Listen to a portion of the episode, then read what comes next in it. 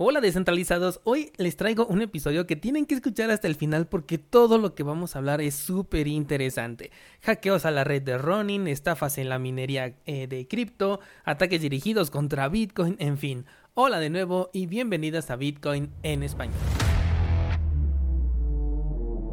En este podcast adoptamos la filosofía de una economía sin intermediarios una interacción económica punto a punto que nos permite transferir valor sin ninguna clase de restricción. Hemos cambiado las cadenas centralizadas que limitaron nuestra economía durante años por cadenas de bloques que entregan transparencia a nuestra interacción económica. Y todo gracias a Bitcoin.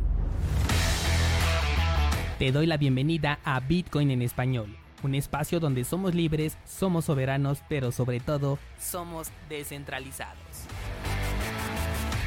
El precio de Bitcoin lamentablemente no lo puedo ver en este momento en TradingView porque eh, no sé qué pasó, algo se cayó porque no puedo entrar a, TradingView, no puedo entrar tampoco a Twitter, hay algunas aplicaciones a las que no puedo entrar en mi celular, el Discord tampoco puedo entrar libremente, en fin, algo se ha de haber caído que no nos deja eh, acceder a muchas páginas. No he encontrado información sobre qué fue, pero hay algo que en este momento no está funcionando bien en el Internet. Mm, probablemente tenga que ver con los servidores de Amazon Web Service. Si es que este es el caso, habría que revisar también qué sucede en este momento con Ethereum. Pero bueno, el precio de Bitcoin sí encontró una resistencia, lo estoy, lo estoy viendo en mi celular en la media móvil de 200 periodos en el marco temporal de un día, lo cual me parece bastante sano porque está haciendo regresar al precio al nivel de anteriormente resistencia que ahora haría de soporte y esto podría eh, darnos la confirmación que estábamos buscando, ¿no? Ayer te platicaba que el precio podría regresar a este nivel de los 45, que es donde teníamos la resistencia marcada, utilizarlo ahora como soporte y de ahí tomar el impulso para ahora sí buscar nuevamente ese o ya sea el máximo histórico o por lo menos pues ir a los 52 mil. El mercado de altcoins ha reaccionado prácticamente de la misma manera. Todos tuvieron un impulso que venimos viendo todo el fin de semana hasta el día de ayer. Y ahorita pues tiene una ligera corrección al igual que Bitcoin. Vámonos con las noticias ya que no podemos ver el gráfico de TradingView.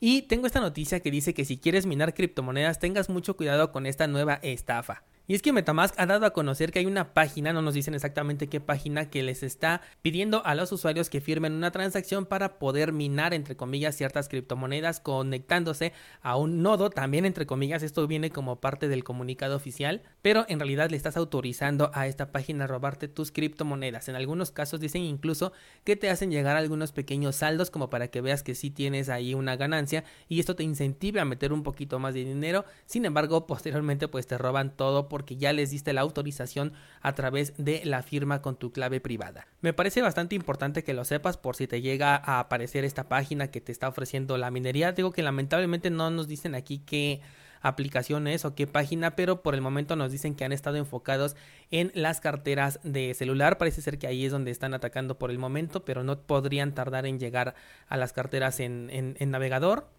Y bueno, desde el momento en el que te están ofreciendo una minería de criptomonedas que ni siquiera lo manejan, por ejemplo, Tether es una de las criptomonedas que más están robando en este caso, pues e, esta criptomoneda no maneja minería, ¿no? Ya sabemos que el Tether es emitido por una empresa centralizada, en teoría respaldado todo uno a uno con dólares físicos depositados en una cuenta bancaria, por lo tanto no existe la minería aquí y cualquiera que te ofrezca un retorno, pues lo hace de otra manera, ¿no? Probablemente está jugando con el dinero de las personas, lo está eh, manipulando y a través de ello, pues es como le puede entregar rendimientos a quienes deciden dejar o entregar la custodia de sus fondos, como por ejemplo lo haría Binance. Pero de ahí a que sea una real minería, esto es completamente incorrecto porque por protocolo no lo manejan.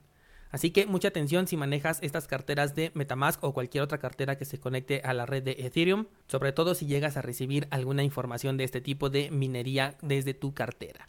Vamos con la siguiente noticia que me parece extremadamente importante y es que el cofundador de Ripple está organizando un ataque dirigido contra Bitcoin. Esto es un verdadero ataque.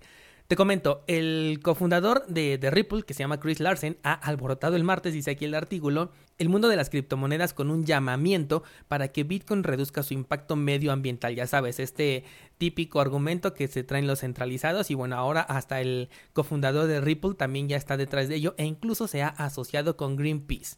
Y pon atención, han financiado una campaña de 5 millones de dólares llamada Cambia el código, no el clima, que llamará la atención sobre el uso de la energía de Bitcoin. Por eso te digo que es un ataque completamente dirigido porque le metieron dinero específicamente para intentar convencer, así también lo dicen claramente, intentar convencer a las personas de que migren el protocolo de prueba de trabajo de Bitcoin hacia uno de prueba de participación. Dice aquí, el objetivo declarado de la campaña es persuadir al grupo disperso de personas que mantienen la red de Bitcoin para que sustituya su proceso de minería, que consume muchísima energía, por un sistema de prueba de participación que requiere mucha menos electricidad y que es utilizado por otras blockchains. Esto por supuesto fue atacadísimo en las redes sociales por muchísimas personas, tanto de la comunidad cripto como algunos eh, que son un poquito más populares en este sector, y de inmediato lo tacharon como un ataque, y esto es porque no se hizo la propuesta directamente en los grupos de GitHub en donde cualquier persona puede promover algún cambio para la red de Bitcoin, ¿no? Si tú quisieras algún cambio que está eh, pues sustentado con base en algo, lo que sea, pues puedes acudir ahí a GitHub y exponer tú eh, el cambio que propones para que pues toda la comunidad lo vea, lo analice. Y si tiene sentido como últimamente fue lo de Taproot, pues se aplicará, no va a ser de un día para otro, por supuesto que no, porque esto es descentralizado, pero de esa manera funciona, no tienes que meterle dinero ni intentar convencer a absolutamente nadie.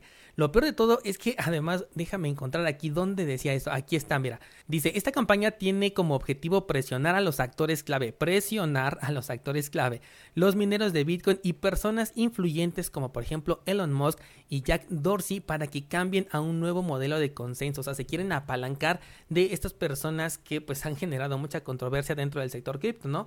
Elon Musk pues con respecto a de su Dogecoin y Jack Dorsey pues al menos él sí ha estado invirtiendo en Bitcoin, pero creo que sería de los principales interesados en que no se cambiara el protocolo porque estaría haciendo un ataque contra la seguridad del protocolo de Bitcoin. Además, el líder de la campaña dijo que anticipa que firmas como por ejemplo Goldman Sachs, BlackRock, Venmo y PayPal serían útiles para este esfuerzo. Pura empresa centralizada detrás de este ataque, ¿no? Claro, ellos no están participando, simplemente dijo que ellos serían útiles para conseguir este esfuerzo.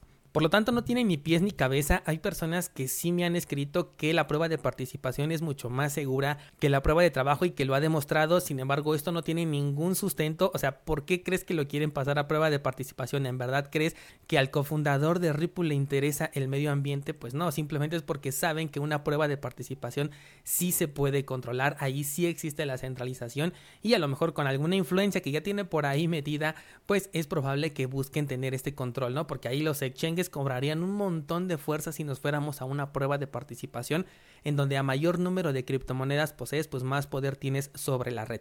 Y esto es exactamente por lo que prácticamente ninguna red diferente a Bitcoin es realmente descentralizada. Algunas personas quisieron ser un poquito más explícitas en, las razones que daban para no migrar a la prueba de participación.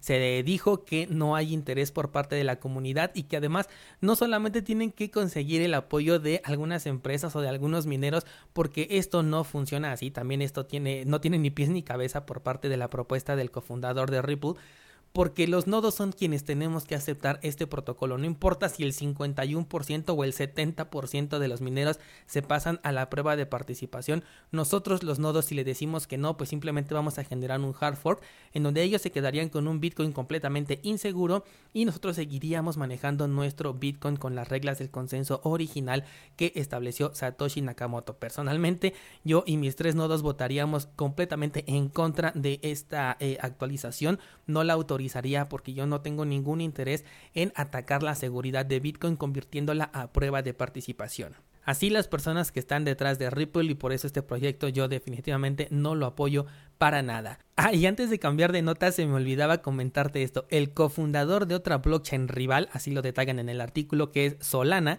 respondió a estas objeciones de que la gente no quería cambiar a la prueba de participación, señalando que ninguna blockchain requiere de la minería también conocida como prueba de trabajo para tener éxito. Lo dice el cofundador de la red que se ha caído una incontable cantidad de veces. La verdad es que ya ni siquiera me acuerdo de cuántas veces se ha caído la red de Solana. Y esta persona nos viene a decir que ninguna blockchain requiere de la minería de prueba de trabajo. No sé tú, pero creo que es el menos indicado para poder decirnos esto. Vamos ahora sí a la siguiente noticia y vamos a hablar de OpenSea, quien justamente va a agregar el soporte para los tokens NFT en la red de Solana, esto en el mes de abril. Y esto le servirá todavía para fortalecerse un poco más como el principal mercado de tokens NFT de diversas redes, porque en este momento pues lo era con la red de Ethereum y cada una de las redes tenía como que su propio mercado principal, pero si OpenSea comienza a abrir las puertas hacia diferentes redes, que después se vaya, no lo sé, a Polkadot, a Tesos, a Cardano, pues yo creo que se va a consolidar como el Binance de los tokens NFT y eso pues a cada quien le podrá gustar o no, para mí no es positivo porque pues se trata de algo otra vez centralizado y volveríamos a lo mismo.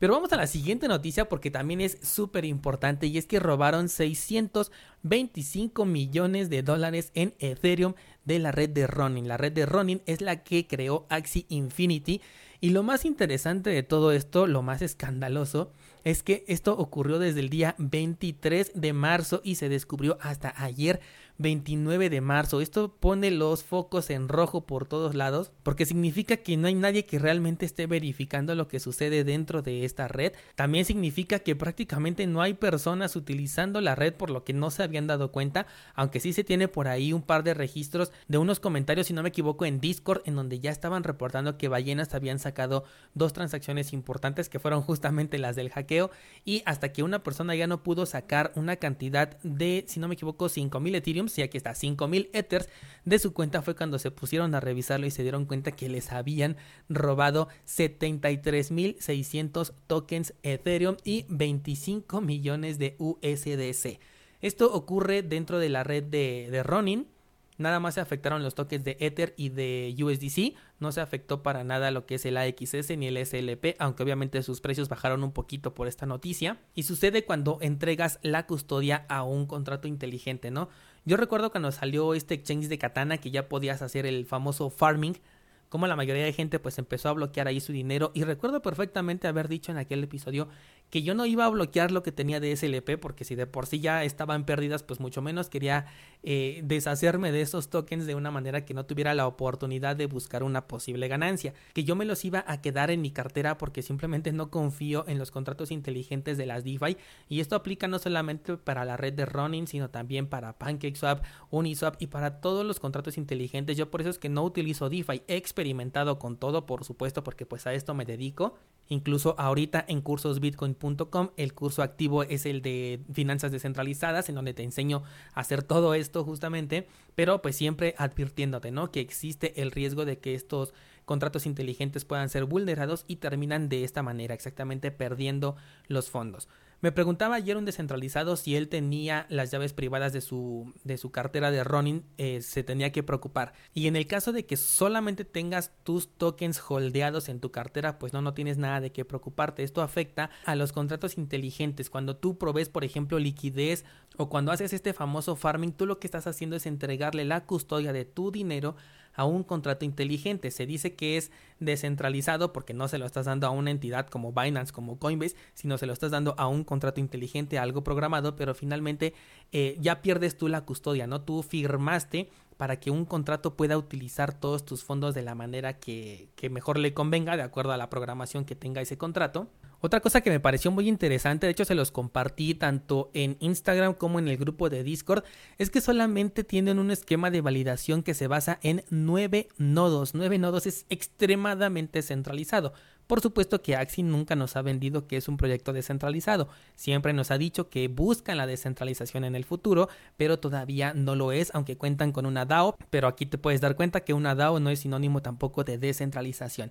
Y resulta que para que se pueda hacer una transacción se necesitan un mínimo de 5 de los 9 nodos. Esta era su única seguridad, ¿no? Era una como multifirma 5 de 9 y pues el hacker llegó a controlar esos 5 y por eso pudo hacer esta transacción que se robó una cantidad millonaria. Por eso es extremadamente importante siempre que te fijes en un proyecto cuántos nodos de validación tiene, porque eso es justamente lo que le da la descentralización a un proyecto. Yo en todos los análisis que he hecho en cursosbitcoin.com, que por cierto hoy publico el análisis de Cosmos, siempre me preocupo por verificar cuántos nodos permite ese, ese proyecto y qué tan difícil es correr un nodo. Por eso cuando ahorita que hablábamos de la noticia del cofundador de Ripple que quiere atacar la red de Bitcoin, no preocupa en lo más mínimo porque como la descentralización es extrema gracias a los nodos y es tan accesible que como te he dicho yo tengo tres nodos corriendo en este instante aquí en mi casa, pues no nos preocupa un ataque de este tipo, pero en este caso que nada más son nueve y los nueve están controlados por las mismas entidades, pues la seguridad está completamente comprometida.